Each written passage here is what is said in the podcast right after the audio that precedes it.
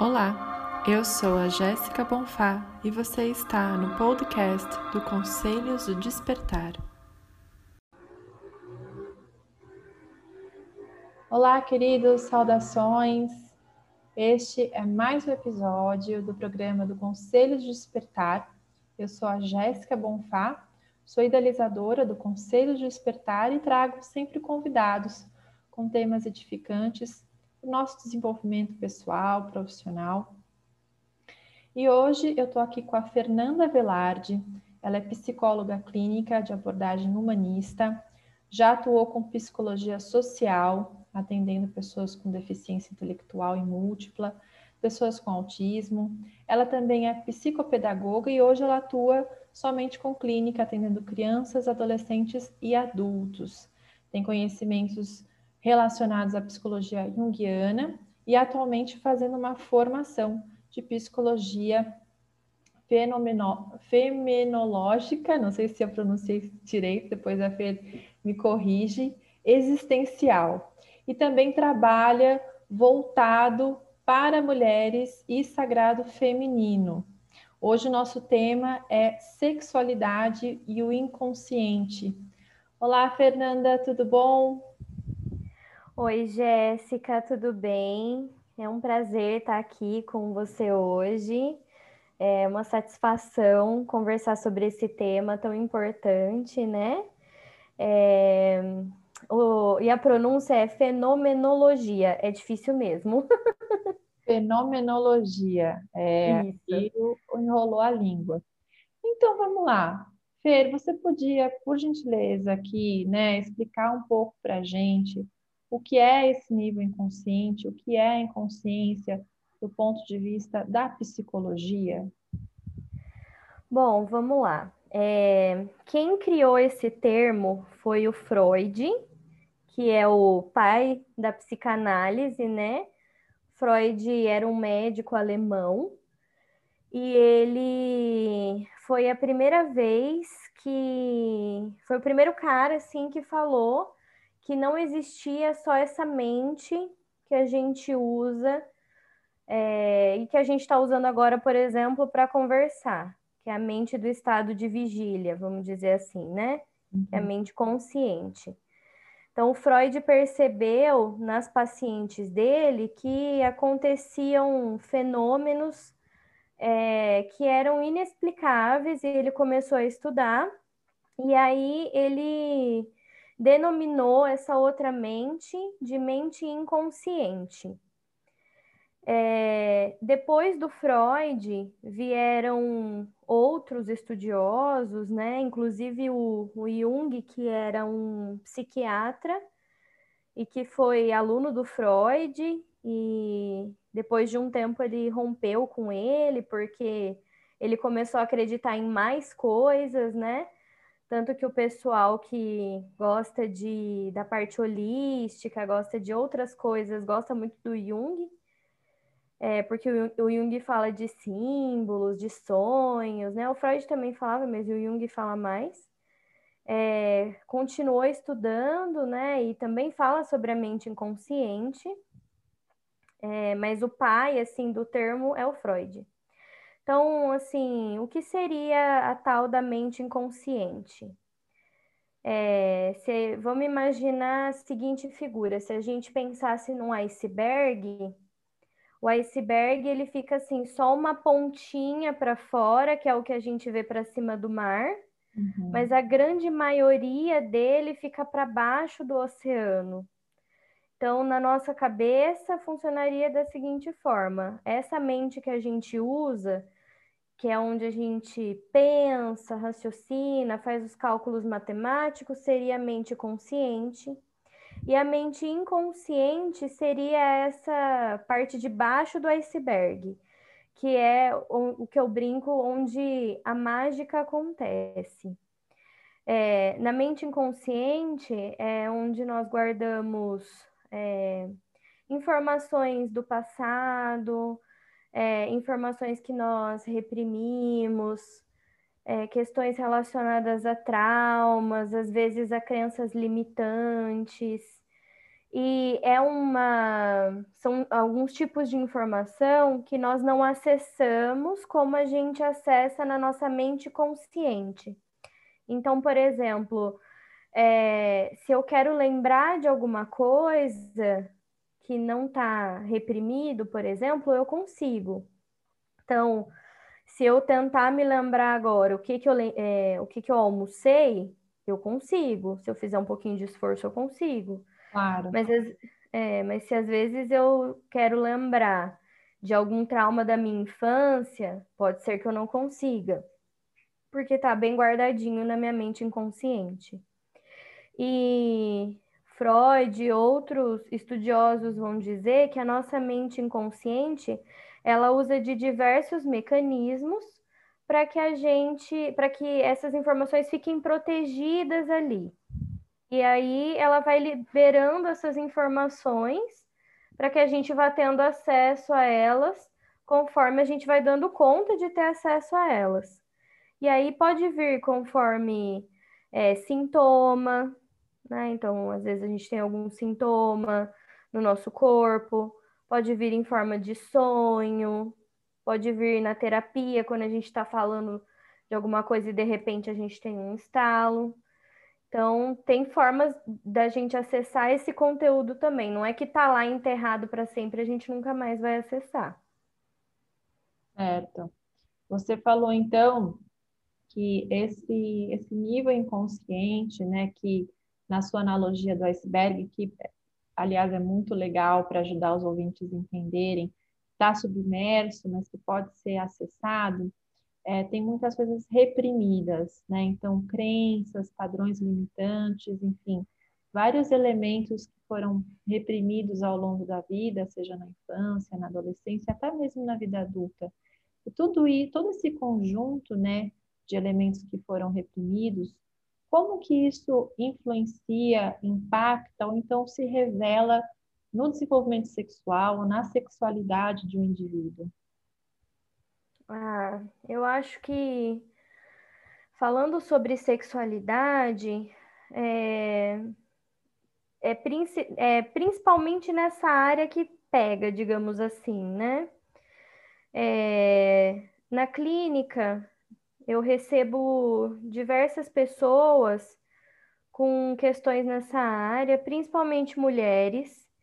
Então, por exemplo, é, nós mulheres já somos mais reprimidas socialmente por conta da construção social. É. Então, mulheres que, sei lá, nunca tiveram um orgasmo ou que é, não conseguem se abrir com o parceiro ou parceira, uhum. ou que mantêm a relação e se sentem sujas, que não conseguem se masturbar, que não conseguem ter é, uma vida sexual tranquila. Uhum. Porque a sexualidade, ela não está relacionada somente ao ato sexual em si, mas ela é um conjunto de coisas relacionadas desde a maneira como eu é, me relaciono com o meu corpo até a maneira, até o ato em si, Sim. né? Então, é, todas as crenças que eu tenho sobre sexualidade e como eu venho construindo isso influencia. Então, por exemplo, menstruação é um tema que às vezes os nossos pais não conseguem trabalhar com a gente mas que tem diversas crenças por trás que podem estar atrapalhando. Então, alguns exemplos: é, menstruação é suja, é, é ruim menstruar, é, nem sei mais, mas enfim, é, na hora que a gente aprende que menstruação faz parte de um ciclo e que faz parte do ciclo da vida, né? E que é importante menstruar, a gente cria uma outra relação com o nosso corpo e quem e que é importante, por exemplo, observar os sintomas. Outra, é, eu, eu, acabo falando bastante do feminino porque eu, eu trabalho bastante com isso, né? Sim. Mas assim, por exemplo, é, TPM sempre é ruim. É uma crença que é muito difundida. Verdade. Então, a, a, gente acha que todo ciclo de TPM vai ser ruim. Não é, tem mulheres que nem sentem sintoma. E na verdade nem era para a gente ter sintomas de TPM, era para ser um momento muito fluido, muito tranquilo. Então, todas essas crenças acabam limitando o nosso processo de acesso ao nosso próprio corpo. E aí limitam a nossa experiência com a nossa sexualidade.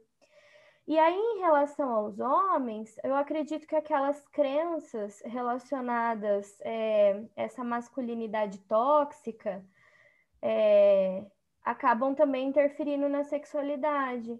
Então, é, crença simples, né? De tipo, o homem não chora, é, ou que. O que eu não entendi? Não, não tem nenhum sentimento, não pode demonstrar uma delicadeza.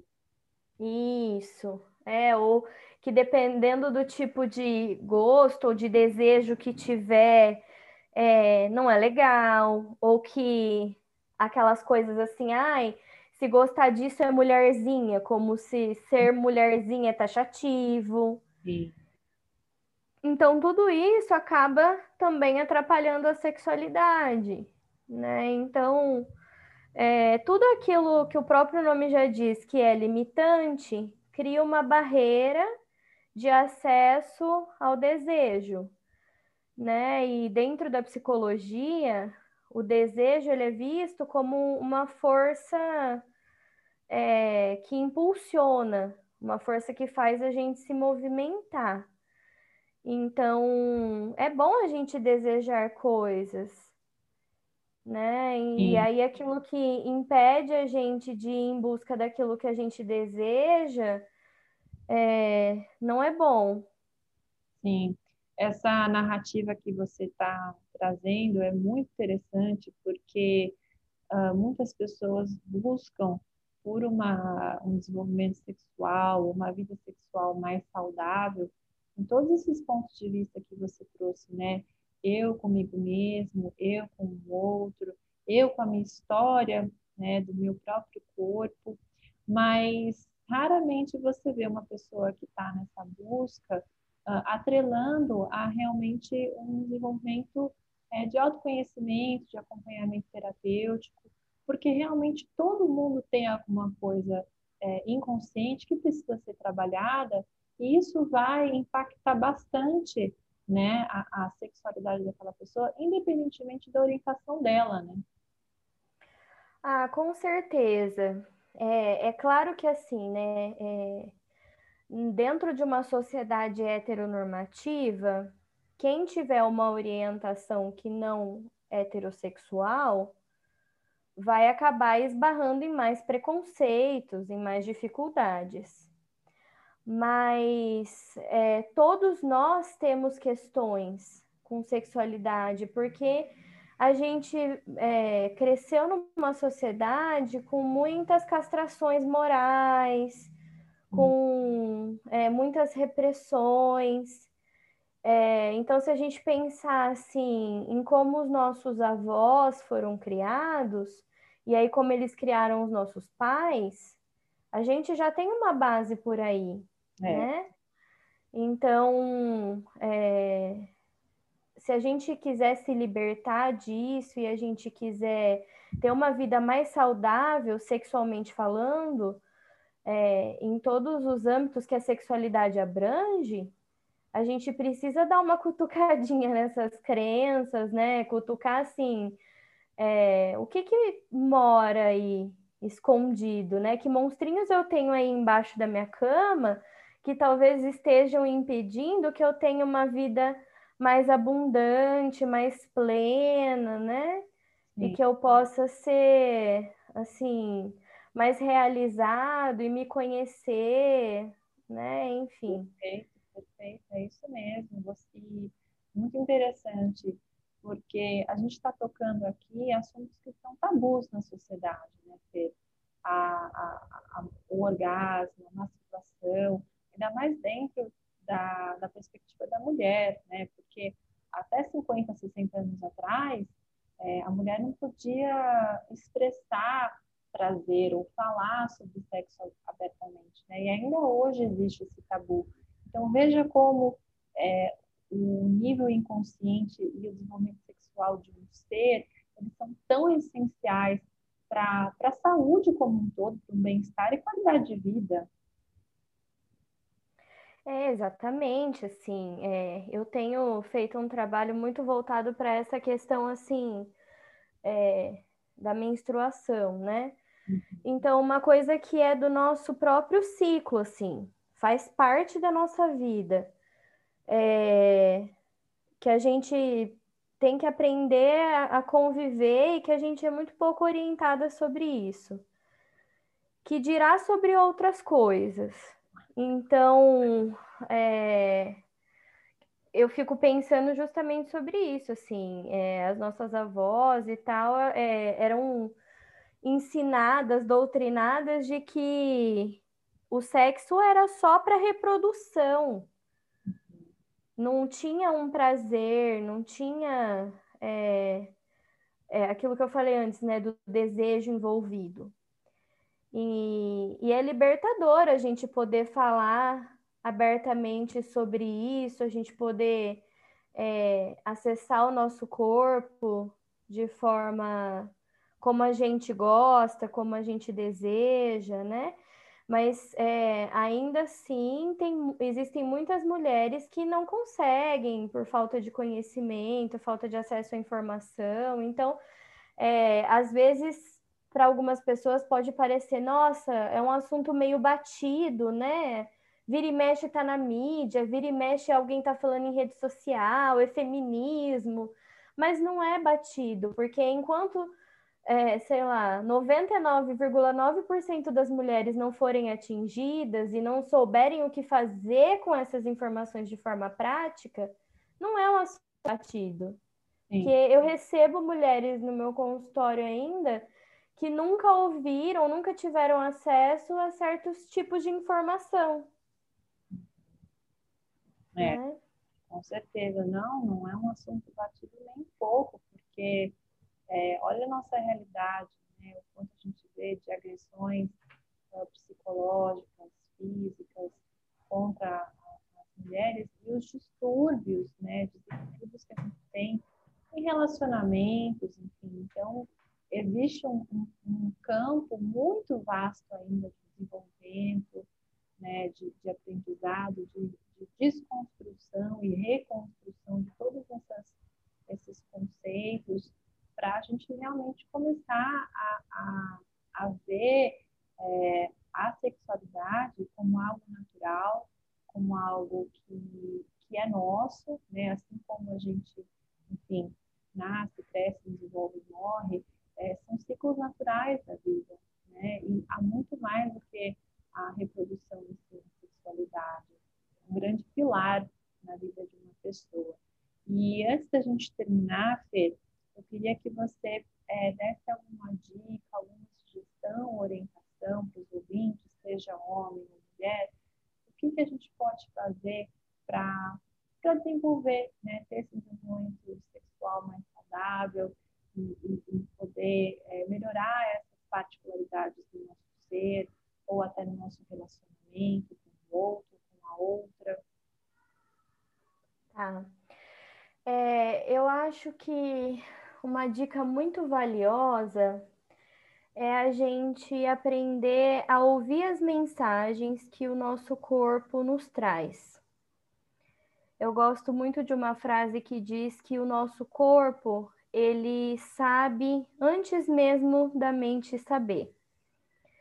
Então, é, é ouvir o que o corpo está falando, ouvir aquela aquela intuição que vem das entranhas mesmo, né? Se o corpo está falando não faça, ou, ou pode dar mais um passinho, é, sentir o que que o seu corpo está te mandando como mensagem, porque hoje a gente é, vive num tempo de sempre trabalhar um pouquinho a mais, de não pausar, não descansar, e aí dá um momento aí de apagão e aí é que a gente para. Mas o nosso corpo sempre sabe quando parar, quando pausar, né?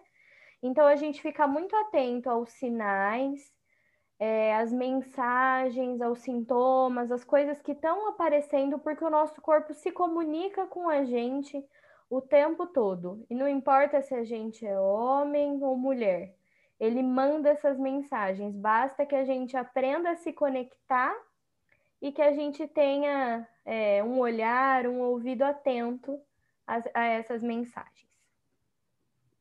Ah, muito bom, gostei, viu?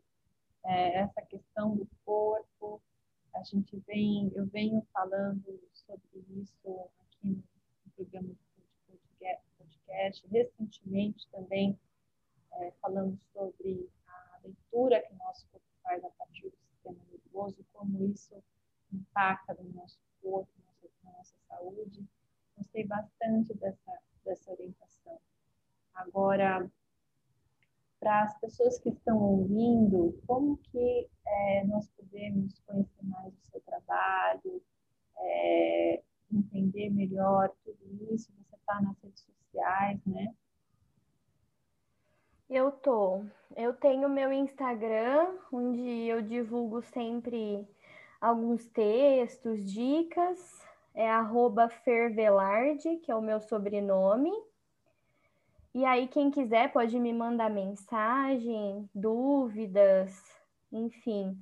E aí, se alguém tiver mais interesse, é, pode me mandar mensagem lá no inbox que eu passo meu WhatsApp. Maravilha é o corpo e seus símbolos, né? É, eu, enquanto você estava falando sobre essa questão de ouvir o corpo, eu lembrei de um livro maravilhoso do Jean Leduc, que chama O Corpo e Seus Símbolos. E, e é exatamente isso que você está falando, né? A gente escutar essa, esse, esse, território, né? Explorar o nosso corpo e, e escutar e acolher tudo isso. Uhum. É exatamente isso. É aprender a, a, se comunicar com essa, essa nossa morada, né? Com certeza. E pelo que você está falando, uma morada extensa, né? Porque se é como se fosse um, um iceberg, tem tanta coisa submersa aí. Exatamente. Muito bom, Fer. Adorei esse tema. Com certeza é, é, tem muito aqui para desenvolver, a gente poderia falar sobre muitas outras particularidades, outros elementos sobre a sexualidade, sobre o nível é, da inconsciência, né, da psique humana, e é um assunto uh, realmente muito interessante e, e que apetece, né? Eu particularmente acho muito gostoso de conversar sobre isso. Ah, eu gosto muito também. Nossa, é um é um tema assim que eu encontro todos os dias na clínica e nossa, tem pano para manga, né? A gente fala um podcast só não é suficiente. É, fora a necessidade, né? É um, é um assunto, é um tema necessário para debate, para discussão, para entendimento e para levar para as pessoas que você está fazendo. Isso é maravilhoso. Parabéns pelo seu projeto, parabéns pelo seu trabalho. Adorei ter você aqui. Vale muito a pena a gente adentrar esses, é, esses, essas narrativas, né, que muitas vezes ficam periféricas, muitas vezes ficam é, omitidas e, e, e caem mesmo no tabu, mesmo em pleno século XXI, estamos em 2021 e alguns temas continuam sendo, né, tabu. Uhum. Então, eu amei. Muitíssimo obrigada. Ah, eu que agradeço, assim, eu fiquei muito feliz, muito lisonjeada com o convite. Adorei estar aqui. Para mim é sempre uma grande oportunidade poder falar sobre esses temas, falar sobre o meu trabalho. Eu sou completamente apaixonada pelo que eu faço, então, assim, surgindo oportunidades, eu estou sempre à disposição. Muito obrigada mesmo. Muito, muito grata. É, eu vou deixar, pessoal, os links da, da FER é, Instagram, e-mail, para vocês acompanharem o trabalho dela, se quiserem mandar um e-mail, tirar alguma dúvida e acessar esse conteúdo. Agradeço a todos os ouvintes e até o próximo episódio aqui do programa de podcast Conselhos de Espetáculo. Sou a Jéssica Bonfá, idealizadora do Conselho de Espetáculo e mestre professora de Magno Faguilha. Muito grata, um grande abraço a todos e até a próxima.